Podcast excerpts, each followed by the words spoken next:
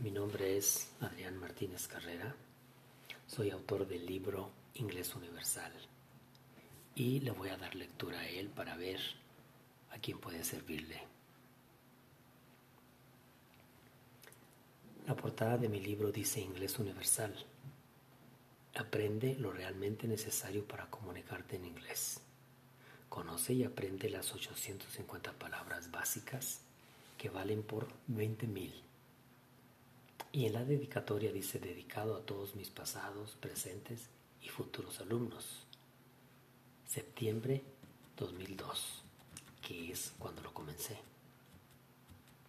Y luego dice introducción.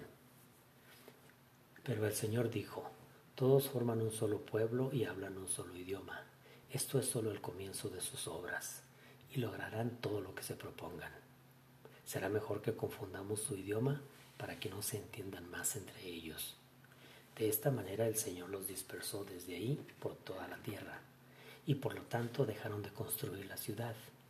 Por eso a la ciudad se le llamó Babel, porque fue ahí donde el Señor confundió el idioma de toda la gente y los dispersó por todo el planeta. La leyenda de la confusión de las lenguas tiene un origen etimológico. En hebreo, Babel suena como el verbo que significa confundir del mismo modo, los griegos, que no comprendían el lenguaje de los extranjeros y en primer lugar de los persas, adoptaron la costumbre de designarlos con el nombre peyorativo o denigrante de bárbaros. La repetición de la sílaba ba simboliza la desorganización aparente de los dialectos no griegos, cualesquiera que estos sean, con respecto a la rigurosa organización de la entonces llamada lengua de Homero. Aún en nuestros días, al lenguaje abundante y confuso de los niños se le denomina balbuceo y se le califica como bla, bla, bla.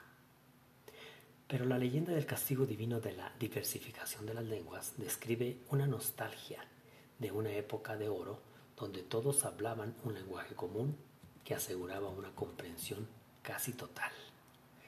La habilidad del ser humano para inventar idiomas es fascinante existen en pleno siglo XXI cerca de 7.000 en todo el mundo. Esto es, de formas de hablar, sean llamadas lenguajes, idiomas o dialectos. De estos miles de idiomas, el inglés es el más importante en muchos aspectos.